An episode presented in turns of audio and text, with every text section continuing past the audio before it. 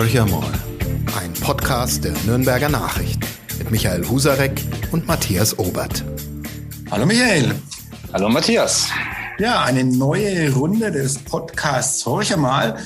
Und wir sind dieses Mal ja, einerseits top aktuell sozusagen und äh, haben uns andererseits jemanden hergeholt, der zwar nicht mehr im Bayerischen Landtag sitzt, aber lange Zeit im Bayerischen Landtag saß, ein Ur-Nürnberger ist und ja auch ein bisschen so als das soziale Gewissen der CSU gilt. Und deshalb ist er, glaube ich, der perfekte Gesprächspartner für uns. Wir begrüßen ganz herzlich Hermann Imhoff äh, bei uns hier im Podcast. Herzlich willkommen.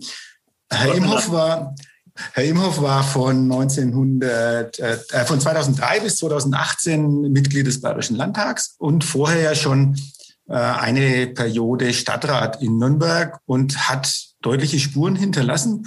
Ja, und er kann sich, glaube ich, ganz grob vorstellen, warum wir heute mal mit ihm sprechen möchten. Oder nicht, Herr Imhoff, dann helfen wir Ihnen. Es geht um drei Buchstaben, die eine Partei trägt. Der erste ist ein C. Ja. Das zweite das S und das dritte die U. Wunderbar, da sind wir uns schon mal über das Thema einig. Nee, wir ja. sind zusammen und wir freuen uns wirklich, dass Sie dabei sind, dass Sie den Mut haben, auch über eine Krise zu sprechen. Den haben nicht alle, sage ich ganz bewusst. Die CSU ist in einer Krise, in einer manifesten.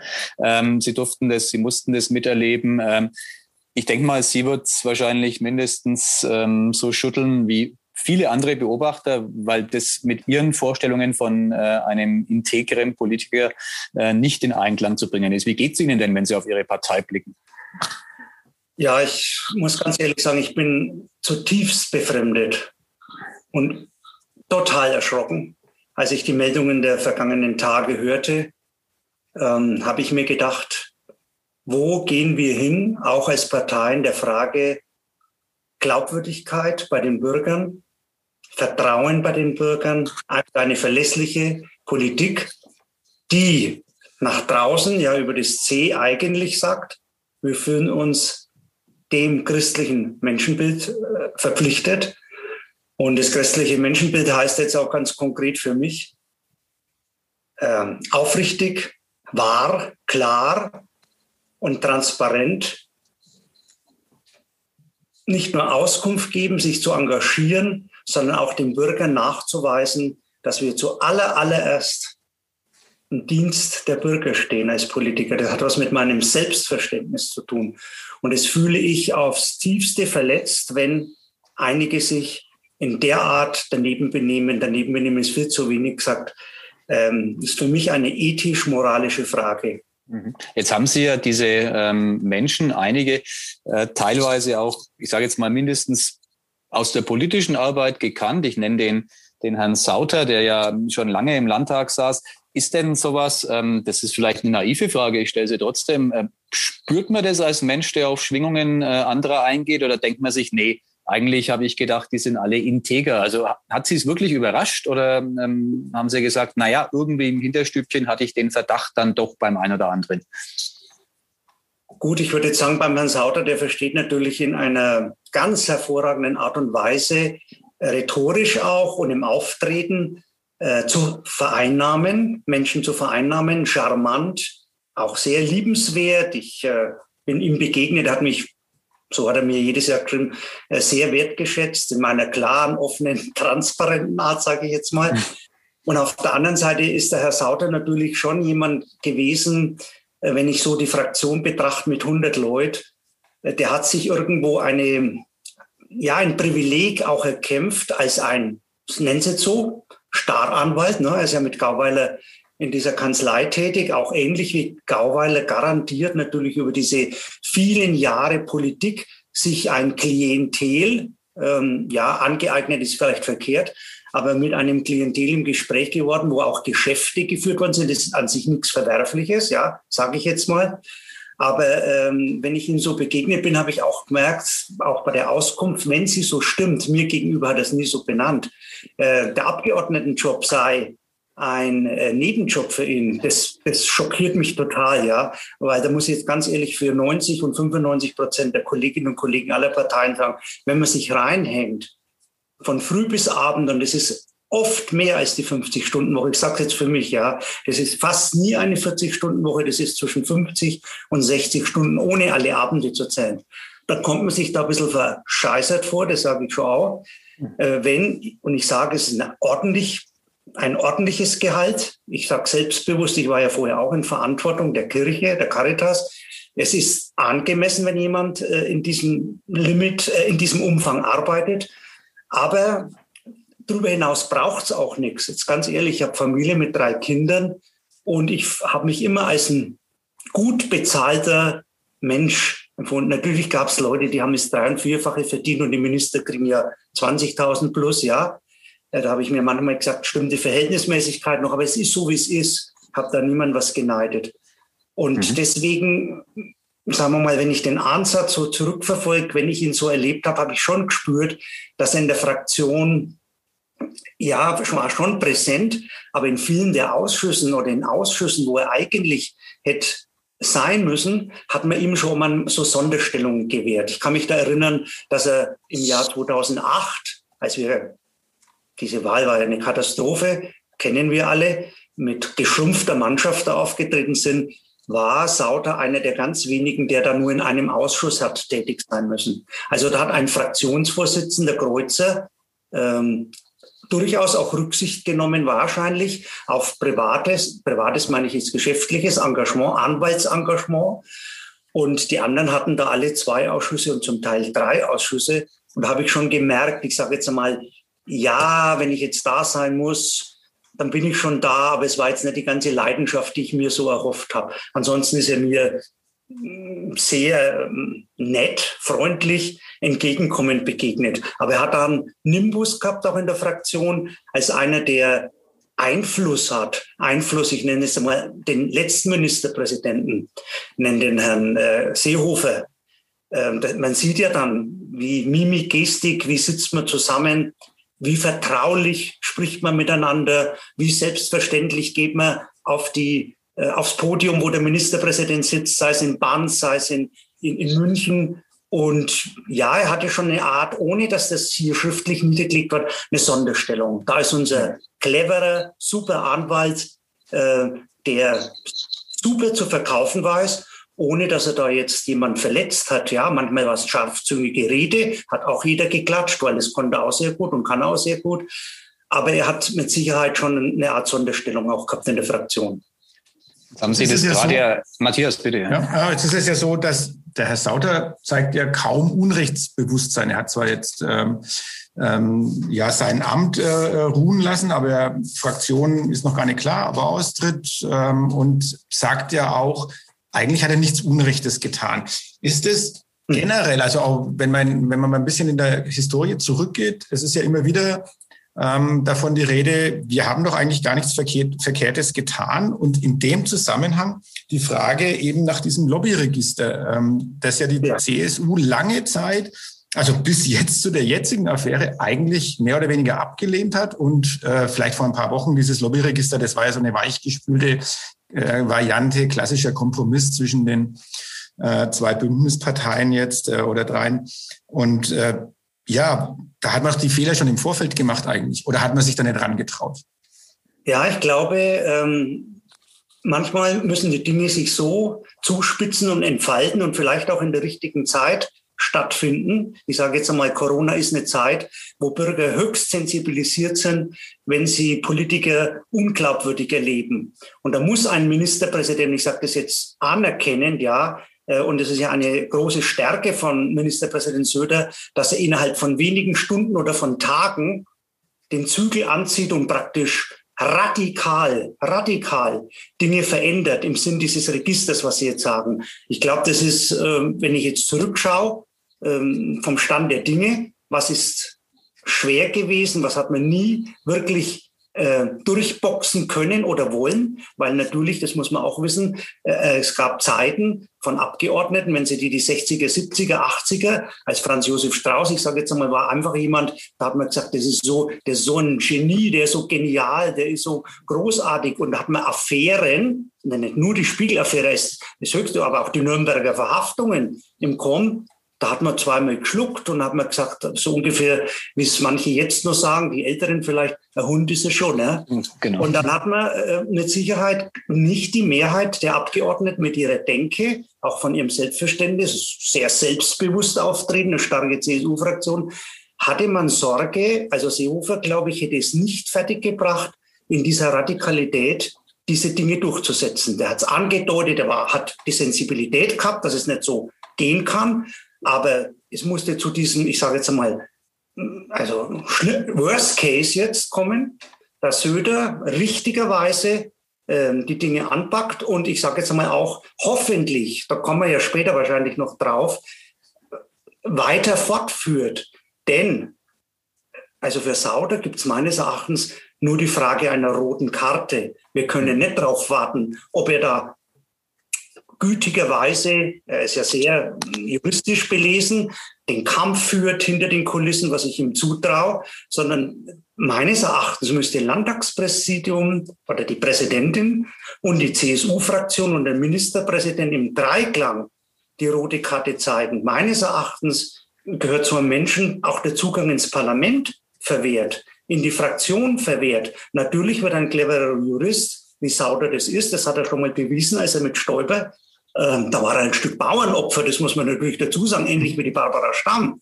Mhm. Aber der Minister ist der Verantwortliche halt im Kabinett und der musste gehen, relativ schnell. Aber er hat ja, wenn Sie sich erinnern, äh, Sauter, das waren schon, das waren schon Auseinandersetzungen öffentlicherweise, die hat es vorher nicht gegeben. Und ich gehe davon aus, dass ein Alfred Sauter nicht einfach nickt und sagt, ich lege auch mein Abgeordnetenmandat nieder, was er meines Erachtens unbedingt müsste nach diesem Vorfall, weil es eben nicht die Frage ist, ob er später verurteilt wird. Könnte sein, weiß ich nicht. Ich verurteile ihn nicht im juristischen Sinn. Aber diese, ähm, dieses Ausmaß an Verstoß gegen Moral und Ethik, das ist auch ein Verstoß gegen jede Integrität, die jetzt verlangt wird, verlangt von den Verantwortlichen, von der verantwortlichen Fraktion praktisch den Rauswurf. Da gibt's auch nichts dazwischen kein Abwarten, kein Zögern, sondern gibt mir am Donnerstag die Chance und dann muss eine Entscheidung fallen. Jetzt sind solche klaren Worte, Herr Imhoff. Ähm, ich höre die tatsächlich gern, weil ich das auch als einen Akt der politischen Hygiene verstehe. Ja. Ähm, relativ selten zu hören. Markus Söder hat ganz klar durchgegriffen. Sie haben das gerade äh, lobend hervorgehoben. Er hat jetzt sozusagen einen Strich gezogen, der in der Zukunft wirkt. Vollkommen zu Recht haben Sie hinzugefügt, ähm, die Altlasten, ich nenne das mal so, die hat man damit noch nicht abgearbeitet. Ähm, ich bin sehr gespannt, ob es zum Hauen und Stechen um die ähm, Personalie Sauter kommt. Der ist tatsächlich sehr, sehr clever, der Herr. Sie haben das auch sehr anschaulich beschrieben.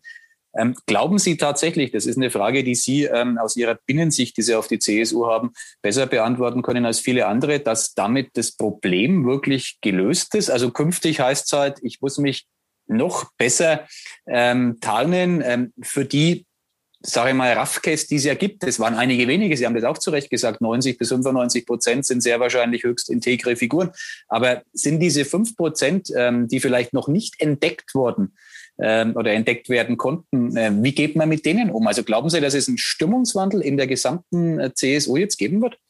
Ja, das hängt jetzt wirklich davon ab, wie, ich sage es jetzt in dem Fall schon, von starker Leitung und Führung in Fraktion, im Landtag, generell auch die Präsidentin hat da ihren Auftrag, bin ich persönlich der Meinung, und dass sich in der Fraktion ein Bewusstsein bildet, ähm, dass es auch diese Wegscheide, ich habe es jetzt ein paar Mal, glaube ich, in, in, auch gelesen, dass es die Wegscheide geben muss, wer neben seinem Abgeordnetengehalt Geld verdient. Und ich finde das sehr, sehr gut, dass Markus Söder da eigentlich dem Scholz gefolgt ist, wenn ich es richtig im Kopf habe, der sagt, jeder Pfennig Nebeneinnahme, das, da muss man ja keine Angst haben, da kann man ja drüber reden, ob jetzt einmal eine 400 Euro Beschäftigung, weil ich wo Aushilfung kriege, die, die kann ich auch benennen. Die Frage ist dann, äh, dann kann ich es aber auch benennen.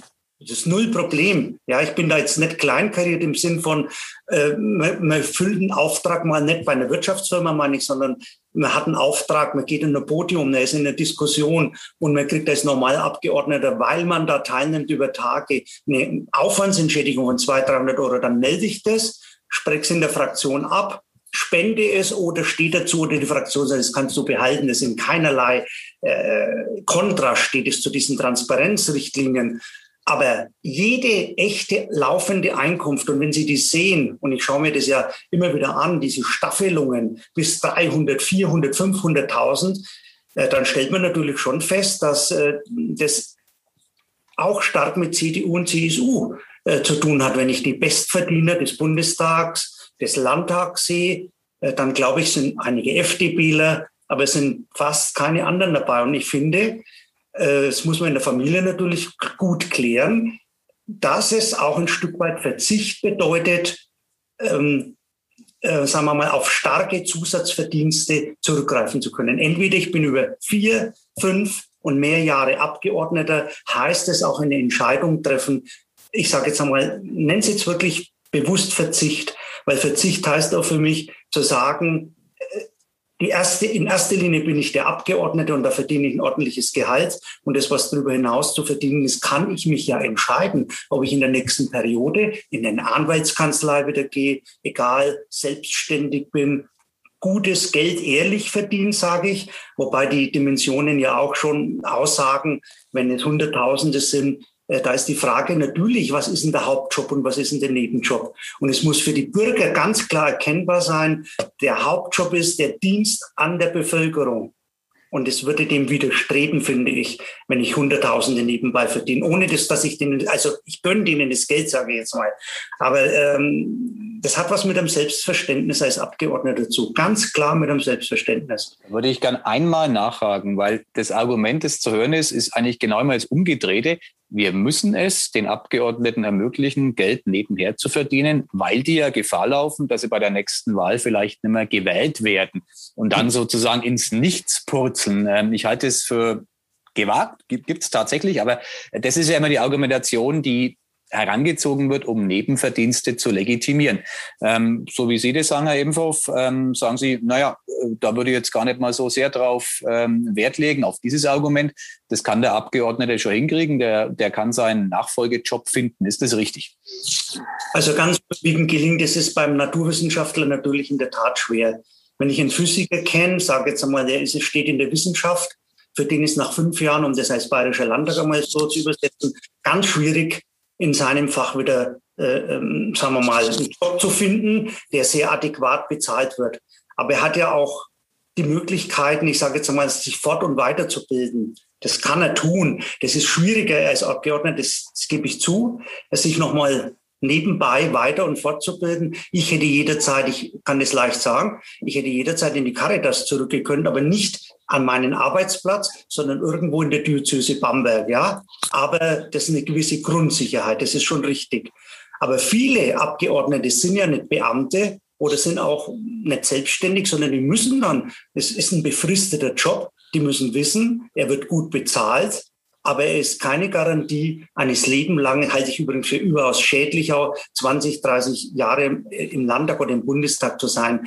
Da, ich sage mal, jetzt vom Gefühl her, da, da geht irgendwas auch verloren an dieser Leidenschaft, an dieser Lust, an dies, da wird was zur Selbstverständlichkeit, was eigentlich was Besonderes ist als Abgeordneter für die Bevölkerung da zu sein. Darum sage ich einmal, zwei, drei Perioden sind die Dinge, ein, ein, in einer wachsen sie rein, in der zweiten können sie sich profilieren, dann machen sie eine dritte, vielleicht auch manchmal eine vierte. Und dann müssen sie am Anfang ihrer Karriereplanung schon hinschauen, was bedeutet es für uns als Familie. Wir können nicht alles absichern, indem wir versuchen, Hunderttausende auf die Seite zu legen. Übrigens können die meisten auch nicht Hunderttausende auf die Seite legen, wenn sie im Landtag sind. Das können allenfalls die, Selbstständigen mit Kanzleien und so weiter. Für die ist es sicher kein Problem. Da gibt es keine noch, Lösung. Ja. ja, lassen Sie mich noch einmal kurz wirklich so ein bisschen auf sozusagen die Skandal-CSU eingehen, dass wir da noch vielleicht ein paar Sätze drüber verlieren. Sie haben selber vorhin Franz Josef Strauß angesprochen, der sich, naja, der hat sich äh, sehr selbstbewusst über die ein oder andere ähm, ja, Krise oder und oder Skandal, Skandal hinweggesetzt. Dann ging es aber ja auch weiter. Also man hat äh, den Max Streibel, der damals, also diese Amigo-Affäre, da kommt ja auch diese ganze Begrifflichkeit hin. Die ja. CDU ist eng verknüpft mit dem Begriff Amigo, auch ein, eine Art von Selbstverständnis, wenn man dann beim politischen Aschermittwoch seine Parteikollegen mit Saludos ja. Amigos begrüßt. Also Äh, sicherlich nicht sehr glücklich, aber ist halt passiert. Dann hatten wir 2013 die Verwandtenaffäre, wo ja auch die CSU sehr stark äh, involviert war.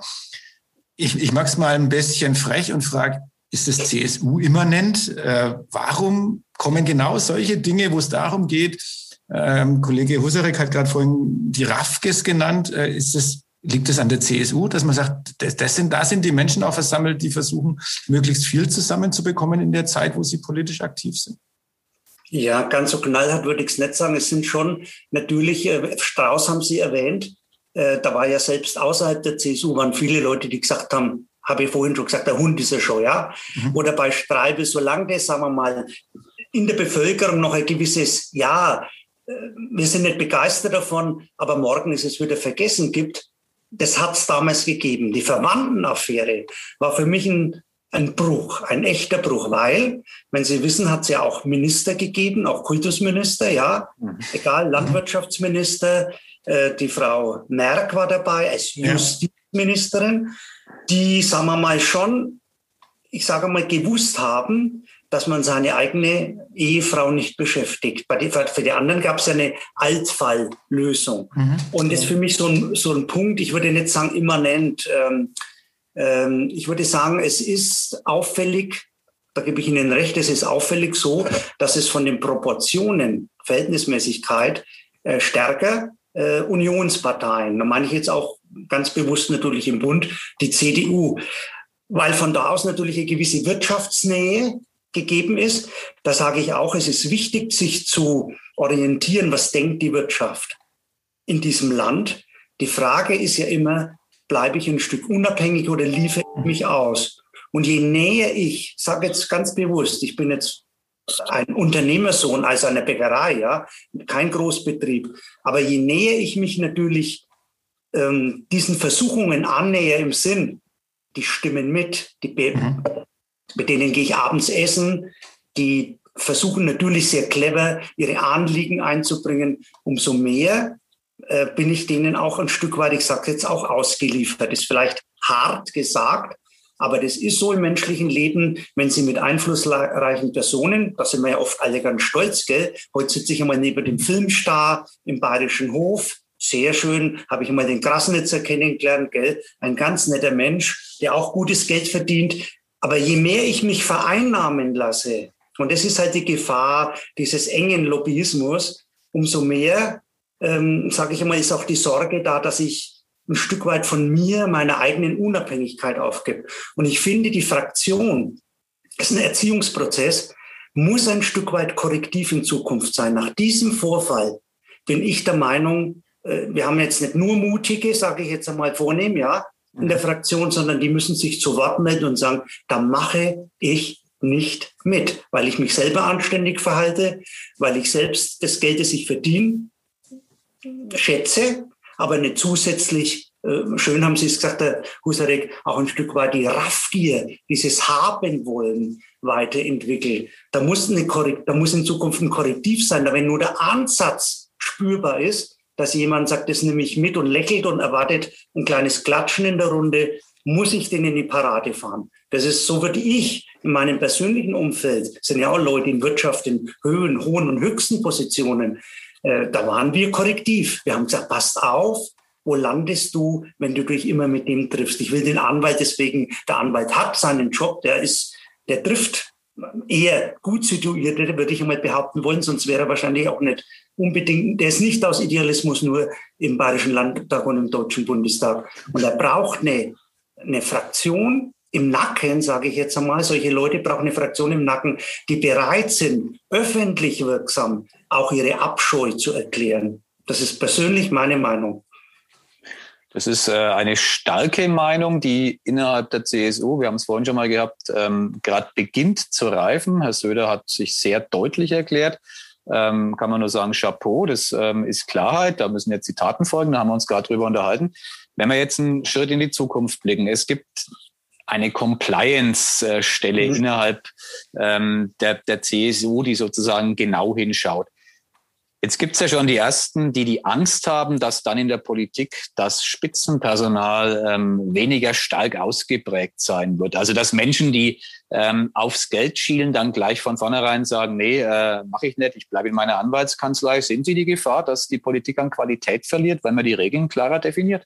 Also überhaupt nicht, weil ich der Meinung bin, es wäre genau jetzt wieder eine Diskriminierung derer, die eigentlich fachlich von der Kompetenz, von ihrem Charisma aber auch von, ich sage jetzt einmal, von ihrem Selbst her, von ihrem Selbstverständnis her Politik macht. Ich, ich, ich sage jetzt einmal einfach, meins war über die 15 Jahre hauptberuflicher Politik das Beste zu geben. Ich hatte dann zuletzt diesen Job der fünf Jahre, wo ich sagen konnte, ich konnte nach außen treten und tatsächlich für die Pflegekräfte viele, viele gute Dinge erreichen. Und ich muss ganz ehrlich sagen, ich glaube, es gibt ein Potenzial, oft unentdeckter, weil äh, die, die selber sehr, sehr gut verdienen, drängen sie ja auch gerne nach vorne. Die wollen ja auch ein Stück weit natürlich gesehen werden. Die wollen wichtig genommen werden. Und es hängt halt davon ab, wie, das hängt auch mit einer Reife und übrigens auch mit der Frage von Personalkompetenzen zusammen, wie ich in einer Fraktion, in einer guten Mischung Frauen, Männer, jüngere, ältere,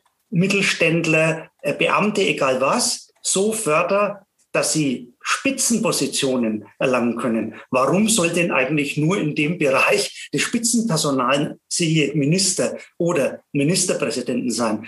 Die, das gibt's auch in dieser Fraktion, könnten alle Positionen, die ich mir im Kabinett jetzt gerade so gedanklich vorstelle, ja, äh, könnten besetzt werden. Die gibt's, die Leute. Sind keine, oft keine Drängler, sind keine Sprüchemacher, aber das Potenzial ist da. Und ich glaube, wir müssen mehr hinschauen, die zu, diese Ressourcen weiterzuentwickeln, zu fördern und auch dann in die Mitte, ich sage es mal, von verantwortlichen Führungspersonal äh, hineinzunehmen, aufzustellen. Da sehe ich überhaupt, habe ich überhaupt keine Bedenken. Und wenn die, die außerordentlich verdienen wollen, aber sagen, äh, wenn ich all diese Beschränkungen auferlege, gehe ich nicht in die Politik, dann würde ich, dann würde ich sagen zu mir, dann geht nicht, bleibt draußen. Bevor mein Kollege, der schon den Finger gehoben hat und unbedingt was sagen will, ähm, dran ist, ich würde eine Frage anschließen. Sie, Herr Imhof, wurden durchaus von Ihrer Kompetenz äh, immer wieder äh, gehandelt, äh, unter anderem auch als Sozialminister. Jetzt sind Sie es aber nie geworden. Ne? Ähm, ein Schelm, wer Böses denkt. Ja, jetzt muss man bei mir auch dazu sagen, Günter Beckstein hat es mir übrigens auch wissen lassen, ähm, dass er, dass er sich sehr, sehr hätte gut vorstellen können. Das sind zwei Dinge. Also der Hermann Imhof ist natürlich jemand, der immer seit Beginn auch im Stadtrat schon, Sie erinnern sich, ja, äh, als unbequem gilt, auch als Mahner gilt, auch als jemand gilt, der öffentlich wirkt, wenn er Dinge, ich sage jetzt einfach psychisch Krankenhilfegesetz, ja, wenn das auf der Strecke geblieben wäre, weil es halt die Frage des, die, der Justiz, der Sicherheitsdinge äh, sozusagen den Vorrang hätten vor dem Sozialen, haben wir durchgebracht, weil wir öffentlich tätig waren. Ich glaube persönlich, bei mir war es schon auch dran gelegen, man, man wächst ja in Zeiten in die Politik rein. Und dann gibt es, ich sage jetzt hier in Nürnberg, in Erlangen, den Joachim Herrmann, ein, würde ich behaupten wollen, integrer, starker Innenminister. Man muss nicht mit jedem seiner Positionen inhaltlich einverstanden sein, aber ist mit Sicherheit ein Mann von Format, der führen kann. Das hat er auch schon in der Zeit vor der Politik bewiesen. Und es ist ein Markus Söder in Nürnberg. Ja. Und wenn Sie das jetzt von den Proporzen sehen, ist es schon schwierig. Wir haben ja also in allen Parteien eigentlich so schon auch ein regionales Bewusstsein, dass man sagt, äh, dann ist jetzt, ich habe von vornherein gesagt, mir war das sowas von klar, wenn zwei, der Söder noch sehr jung, der Joachim Herrmann auch, der sind alle viel jünger als ich, ja, auch der Joachim Herrmann, wenn da zwei Minister in wichtigen Positionen sind, dann muss man sich, ich sage mal, von vornherein einstellen, du wirst jetzt nicht unbedingt Minister, aber du kannst trotzdem prägend deinen Job machen dort. Mhm. Jetzt kann man ja den Markus Söder ja, zugetraut hätte ich mir in jedem Fall, das kann ich sagen. so viel Selbstbewusstsein dürfen wir durchaus haben. Jetzt könnten wir ja den Markus Söder als äh, einen, sage ich mal, Drängler bezeichnen, aber er ist jetzt auch gerade schon gelobt worden für seine klaren Worte. Aber ich will auf dieses Drängler im Sinne von, er würde, wurde ja, sage ich mal, in den vergangenen Wochen, Monaten immer wieder als Kanzlerkandidat sehr hoch gehandelt. Also er war wirklich, äh, hat ja auch ein super Bild abgegeben. Also ich glaube, Armin Laschet hat sich da schon sehr schwer getan. Wie schätzen Sie das ein? Ist Markus Söder noch ein potenzieller Kanzlerkandidat oder geht er aus der Affäre jetzt so beschädigt raus, dass er eigentlich kaum mehr Chancen hat, ähm, Bundeskanzler zu werden? Also ich sage ganz ehrlich, äh, wir sind ja nicht eng befreundet, ja, das ist auch bekannt, aber ich bleibe da, versuche immer objektiv zu bleiben. Ich glaube, dass er sicher äh, echte, große Chancen hat, Kanzlerkandidat zu werden. Ähm, das hängt was mit dem, mit dem Personal, das es sonst in, in Deutschland gibt, in der CDU und der CSU zusammen. Also schön formuliert er immer. ja, und dann, und dann muss man halt natürlich schon sagen, er hat einen einen absoluten Machtwillen und ich glaube, das sind diese Jobs schon. Äh, da können Sie so seriös sein, wie Sie wollen, da können Sie so verbindlich sein, wie Sie wollen. Da kommt ein absoluter Machtwille dazu und ein wahnsinnig starker Ehrgeiz. Das kommt dazu. Dann hat Markus Söder einen enormen Fleiß. Also für mich ist immer rätselhaft, wie jemand es auch schafft, Tag und Nacht praktisch unterwegs zu sein. Das ist er. Medial präsent zu sein, er wird, das sage ich ganz offen, ich glaube, ähm, er braucht eine 90 Prozent plus Gefühl für sich und seine Familie, dass er das tut. Ähm, dann würde er es tun, glaube ich. Dann würde er zur Verfügung stellen. Er würde es aber nie tun, wenn sich die Dinge bei 50 und 60 Prozent bewegen, sehr wackelig sind. Die Frage, äh, CSU wird die kleinste Partei, würde die sein, wenn es noch überhaupt noch in diese Koalition kommt. Ja, das wissen wir nicht ähm, dann würde er sehr gerne mit den Grünen koalieren, wo ich glaube, es ist eine große Chance, um die Themen Klima äh, zusammenzubringen mit Wirtschaft, Klima. Ähm, ja, all die Dinge.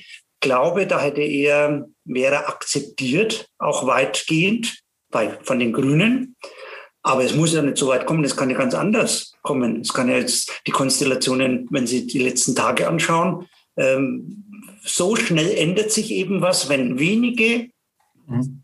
ähm, nach draußen kein charakterliches Format zeigen. Mhm. So schnell brechen wir auf 27, glaube ich, sind wir jetzt, die CSU, ja. die CSU 27 und waren bei 33, 35 gestanden. Und das wird die Frage sein, abzuwägen, wobei er natürlich auch daheim einen wahnsinnig aufreibenden Job hätte, weil wenn Sie sich vorstellen, dass das alles, was jetzt dort an vielen, vielen Milliarden investiert worden ist, tatsächlich mühevoll wieder saniert. Wirtschaftlich meine ich jetzt, ähm, werden Kürzungen erfolgen. Das sind alles andere als bequeme Jobs an der Spitze einer Landesregierung der nächsten Jahre. Nehmen wir mal an, Corona würde, der Hauptpunkt würde im Sommer zu Ende sein und man könnte sich auf die Alltagspolitik, was ich für wichtig finde, mal wieder konzentrieren. Ja, dann ist es kein bequemer Job in Bayern, Ministerpräsident zu sein. Ja, Michael. Ja, ich bin eigentlich, ähm, ich, ich, bin irgendwie so hin und her gerissen, weil ich mir das, was Sie sagen, Herr Imhoff, ich würde mir wünschen, dass Sie im Landtag mal ans äh, Plenum dürften und das sagen. Aber äh, wird nicht so sein. Insofern wünsche ich unserem Podcast eine große Verbreitung. Und ähm, am Schluss des Ganzen müssen wir noch ziemlich unseriöse Fragen stellen. Das übernimmt mein Kollege Matthias Obert. genau. Es muss natürlich in diesem Podcast am Ende immer um ein ganz, ganz wichtiges, eigentlich das wichtigste Thema, wenn wir mal ganz ehrlich zueinander sind. Da kann keine Maskenskandale oder sonst was ran. Es geht um den ersten FC Nürnberg ähm, und äh, sein Treiben in der zweiten Bundesliga. Uns interessiert immer, wann steigt der Club wieder auf äh, oder ab und äh, reicht so irgendwann mal auch mal für die Champions League. Ähm, auch, dort, auch dort bin ich jemand, ich weiß, dass das nicht unbedingt jetzt gut ankommt. Das habe ich schon mal erlebt vor vielen Jahren, als ich mich da geäußert habe. Aber ich bin da äh, auch ganz ehrlich. Ich glaube, äh, dass das Potenzial, das die Mannschaft jetzt hat, äh, nicht unbedingt ausreicht, um es ganz freundlich zu sagen, um aufzusteigen, sondern eher, eher alle Anstrengungen unternommen werden müssen, damit der Club nicht absteigt. Ich selber bin oft sehr skeptisch, ob der Wechselhaftigkeit, wie sich die Mannschaft, ich weiß nicht, wo es letztlich liegt, weil ich vergleiche dann wirklich, ich bin den, die Vierter, die waren, mhm. diesmal war es, glaube ich, ausgeglichen, wenn ich es so richtig verstanden ja. habe von meinen Freunden. Aber in der Regel eine viel kleinere Stadt, ein hochmotiviertes Team, das ganz nah dran ist, aber nicht unbedingt angibt, wir wollen aufsteigen, aber schon den Ehrgeiz hat. in die erste Liga zu kommen. Während beim Club, wenn ich jetzt schaue, jetzt wir einfach die letzten fünf und zehn Jahre zurück, hat man einfach die Sorge, der nächste Samstag könnte wieder die Katastrophe sein. Und wir freuen uns dann schon riesig drauf, riesig drauf, wenn er nicht in der letzten Minute nur zulässt oder ja, das Spiel ganz verstolpert. Ich bin da kritisch, weil ich glaube, die Mannschaft müsste auch ich weiß es nicht, ähnlich wie eine Fraktion vielleicht auch ein bisschen anders geführt werden. Ich bin aber jetzt sagen, in, in, uns, in, unserem nächsten Podcast ziehen wir den Vergleich mit Herrn Imhoff zwischen dem Club und der CSU-Fraktion. Aber das ist ein eigenes Format.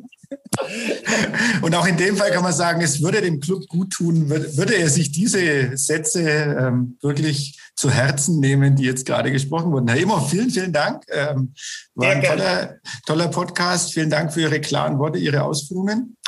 Und wir hören sicherlich auch in diesem oder dem nächsten Jahr wieder voneinander, weil Ihre Stimme ist nach wie vor wichtig, würde ich sagen. Danke, Herr Emhoff. Danke sehr. Ich wünsche Ihnen auch, dass Sie gesund bleiben. Äh, ich finde, da gehört die Dankbarkeit auch dazu. Ich erlebe in meinem Umfeld ja auch Schwierigeres, was Krankheit angeht. Und ich stehe jeden Tag auf, ehrlich gesagt, fühle mich bumbelgesund. Jogge um den Silbersee langsamer inzwischen als noch vor einigen Jahren, aber immerhin fünfmal in der Woche. Das ist und doch gut. Ich, und ich merke so, wenn ich dann, ich habe es vorhin äh, gesagt, wenn ich dann zu meinem kranken Kind gehe, Donnerstag immer zum schwerkranken Kind nach Oberasbach, Hospizbegleiter bin ich da, wenn ich rausgehe äh, und sehe, habe dieses Kind drei Stunden erlebt, wie es angewiesen ist auf Schläuche, auf die Eltern Tag und Nacht, dann gehe ich raus und setze mich erst zehn Minuten immer ins Auto, weil ich spüre, das ist nicht so selbstverständlich, dass du aus dem Bett springst dass du keine schweren Krankheiten hast, dass du ein Umfeld hast, das versucht, dich auch mobil zu halten, wenn es da mal nachlässt in deinem Tempo und so weiter. Ähm, und ich glaube, die Dankbarkeit gehört stark dazu. Und ich, wir durften bisher gesund bleiben. Ein ganz großes Glück, ein ganz großes Geschenk. Ein großes Schlusswort, zu dem wir einfach Danke sagen und äh, ja, bis zum nächsten Mal. Alles Liebe. Jo, dann. Ciao. Tschüss dann. Mehr bei uns im Netz auf nordbayern.de.